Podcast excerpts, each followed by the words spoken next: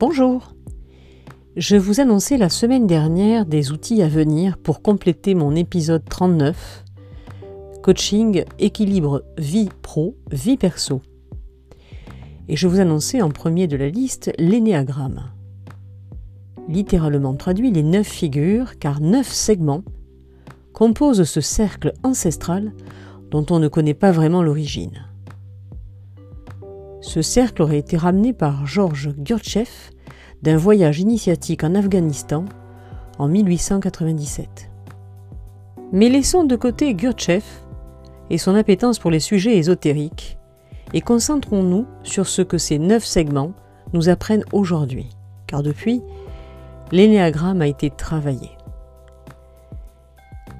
Neuf profils neuf profils qui décrivent euh, des tempéraments. On va dire que le premier est un tempérament de perfectionniste, le deuxième altruiste, le troisième battant, le quatrième créatif, le cinquième observateur, le sixième loyaliste, sept épicurien, huit protecteur, neuf médiateur.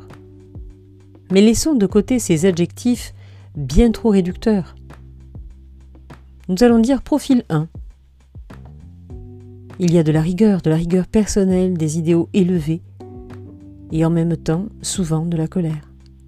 Profil 2. Il y a de l'amour, du partage, et en même temps la faiblesse sera de ne pas reconnaître ses besoins. Pour le profil 3, des capacités à réaliser, à réussir, et l'ombre, c'est l'échec, c'est ce qui est difficile. Le profil 4 a le sens du beau, et il va fuir la banalité. Le profil 5 est un homme, une femme de connaissance, de précision. Et il a parfois une détresse face au vide intérieur. Le profil 6 est pour la justice, la loyauté. Il ne supportera pas la déviance. Le profil 7 a de la joie, de l'optimisme et une part de, souffrance qu'il ne peut tolérer. Le profil 8 est puissant, courageux. Il ne supporte pas la faiblesse.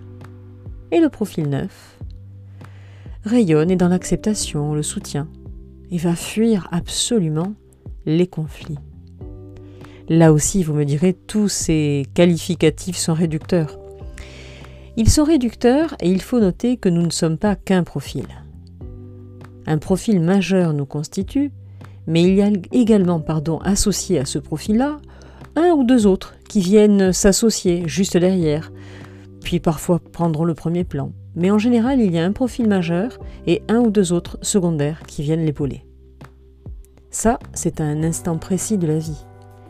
Parce que nous évoluons, volontairement ou pas, consciemment ou pas. Et cet énéagramme ne sera pas le même aujourd'hui, dans 10 ans, dans 20 ans, en fonction de votre cycle de vie, de votre maturité. Utile pour se connaître, utile en développement personnel, l'énéagramme est également très utile pour comprendre les relations interpersonnelles. Utile donc en management, mais aussi en amont, surtout en amont, en recrutement. Voilà, c'est terminé pour mon introduction à l'énéagramme.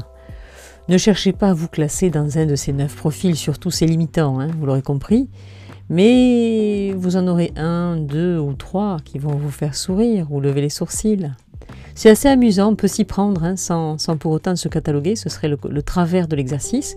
Mais on peut s'y prendre et voir si on a envie d'être totalement ce profil-là, ces profils-là, ou si on veut euh, maîtriser et choisir d'autres orientations, moduler à volonté on le sait, l'être humain est souple, il s'adapte. Encore faut-il savoir euh, ce sur quoi on veut progresser. Donc vous le savez, mes brèves de coach sont des synthèses pour vous éveiller au coaching, à l'auto-coaching, au développement personnel.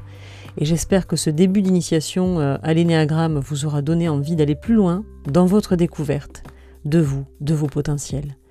Voilà, n'hésitez pas à m'interroger si besoin. Et nous nous retrouverons mercredi prochain pour euh, un autre exercice annoncé euh, la semaine dernière.